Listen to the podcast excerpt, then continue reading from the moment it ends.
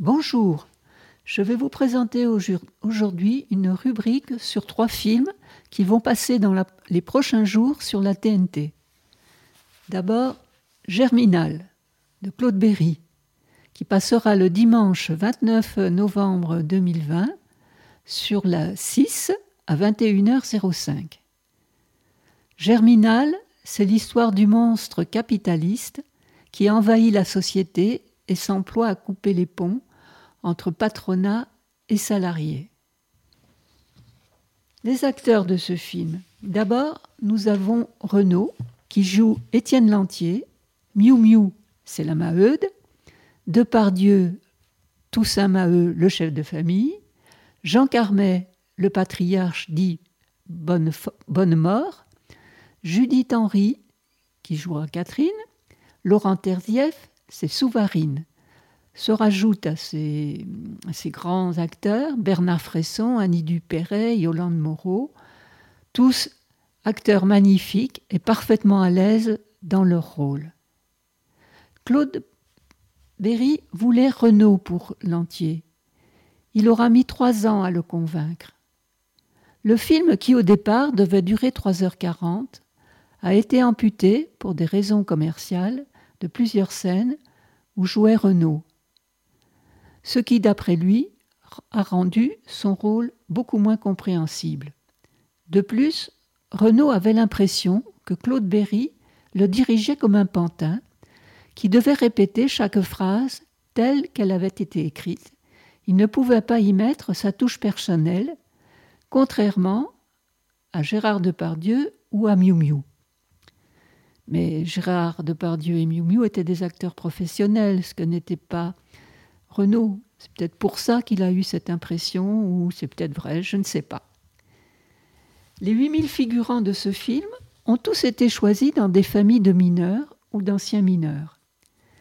Les lieux de tournage sont Valère-Saramberg, près de Valenciennes, le Chevalet est celui de la fosse d'Arenberg, mise en service en 1903 et qui est devenu depuis 2012 site classé et qui abrite maintenant un pôle audiovisuel et numérique public avec des studios pour les gens qui viennent y travailler. Près de six mois de tournage ont, été nécessaires en hiver.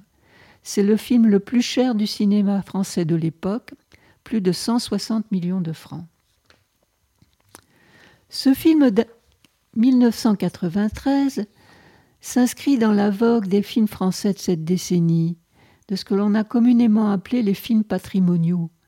Ces films qui cumulent à la fois l'adaptation d'une œuvre littéraire et le contexte historique et social sur lequel s'est construit le récit d'origine. C'est la mise en image par un réalisateur du récit d'un auteur, souvent très célèbre, qu'il soit contemporain ou non. J'ai déjà évoqué ce rapport entre œuvre littéraire et cinéma dans de précédentes chroniques. Germinal, le roman d'Émile Zola, met en lumière la vie difficile des mineurs en cette fin du XIXe siècle. Il aborde les salaires de misère, les conditions de travail exécrables et dangereuses, les premières tentatives d'action collective et de syndicalisation, mais aussi la surpopulation des logements insalubres et les intransigeances des milieux patronaux. Vous avez très certainement lu ou étudié ce roman. Je n'en dirai pas plus sur l'œuvre. Mais en 2019, Germinal et Zola étaient encore parmi les auteurs qui pouvaient être proposés au bac de français. Néanmoins, lire de telles histoires vous conduit à construire une sorte d'imaginaire, Faites grâce à vos acquis personnels, votre vie, votre communauté. Vous vous faites un portrait de ces personnages, une représentation de leur lieu de vie. Regardez le film de ce récit, qui forcément est le reflet de ce qu'en pense le réalisateur, peut vous amener à une nouvelle vision. Les images parlent, souvent plus qu'un long texte. Voir ou revoir un film apporte presque toujours un nouveau regard. Germinal a été porté trois fois à l'écran. Yves Allégret s'y est risqué en 62, avec Jean Sorel, Bernard Blier, Claude Brasseur, Jacques Monod, Simone Valère dans les rôles principaux. Mais en 1913, un film muet de deux heures avait déjà été tourné d'après le roman. Longtemps, longtemps tombé dans l'oubli, son réalisateur, André Capellani, qui était né à Paris, est maintenant considéré comme l'un des grands pionniers du cinéma mondial, réalisant les premières adaptations cinématographiques des grands classiques de la littérature française. Il semblerait d'ailleurs que le cinéma actuel retrouve ses grands fondateurs de l'histoire du muet, à l'image d'Alice Guy Blaché, la première réalisatrice française du film de fiction, et Albert Capellini, qui travaille alors dans une filiale de Pathé chargée de produire des adaptations littéraires. André Capellani réalise alors à l'écran des classiques comme Les Misérables en 1912 ou encore Germinal en 1913. Il est en train de tourner une adaptation de 93 de Victor Hugo en août 1914 lorsque la guerre éclate. Il part au front et est réformé en décembre 14 pour maladie. Au printemps 1915, il part aux États-Unis où il poursuit une carrière au sein de différentes sociétés de production. En 1919, il crée sa propre société de production Albert Capellini mais rentre en France dans le courant de 1922. Il ne tourne plus guère alors, faute à de graves problèmes de santé. Il meurt en septembre 1931 et le parlant est alors en pleine expansion. Un autre film sera diffusé le lundi 30 novembre 2020 sur France 5 à 21h05. Il s'agit de Tandem. Tandem est un, fils, un film de Patrice Lecomte tourné après Les spécialistes, grand succès avec Gérard Lanvin et Bernard Giraudot. C'est le succès de ce film qui a permis à Patrice Lecomte de faire Tandem, ce film crépusculaire mais formidable d'humanité, avec Jean Rochefort et Gérard Jugnot, dont c'est le premier rôle dramatique. Tandem est un road movie, noir et drôle à la fois. Il y a de la comédie italienne là-dedans du fanfaron.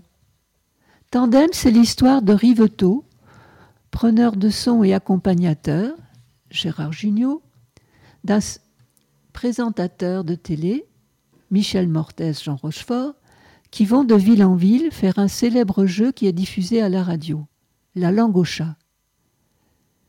Cette langue au chat est inspirée du jeu présenté par Lucien Jeunesse, le jeu des mille francs. Ce jeu d'ailleurs continue, ça s'appelle maintenant le jeu des 1000 euros.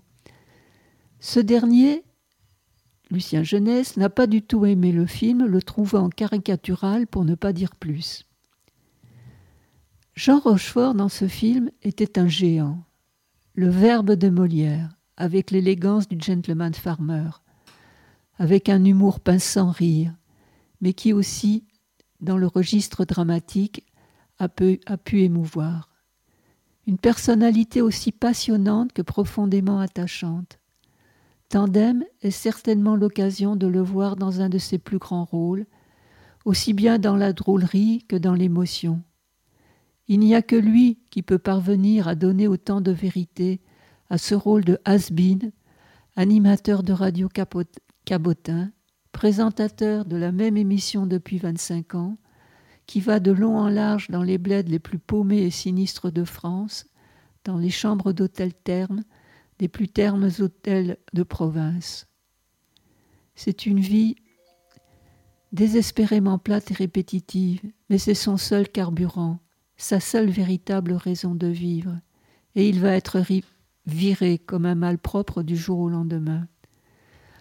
Un personnage dont le caractère fantasque cache de profondes fêlures, un rôle en or que l'acteur transforme en platine.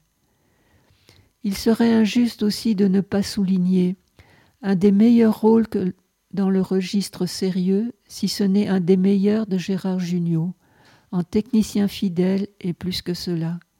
Il apporte lui aussi beaucoup de vérité et d'émotion à l'ensemble, en étant un partenaire pleinement à la hauteur du géant Jean Et dernière chose, la chanson Il mio Rufficio, interprété par Richard Cossiant, colle parfaitement à l'ensemble. Chanson au box-office de ces années. L'écouter vous fera retrouver, du moins je l'espère, de beaux souvenirs. En conclusion, aucune bonne raison de ne pas suivre ces deux solitudes sur les routes aussi sinistres, soient-elles.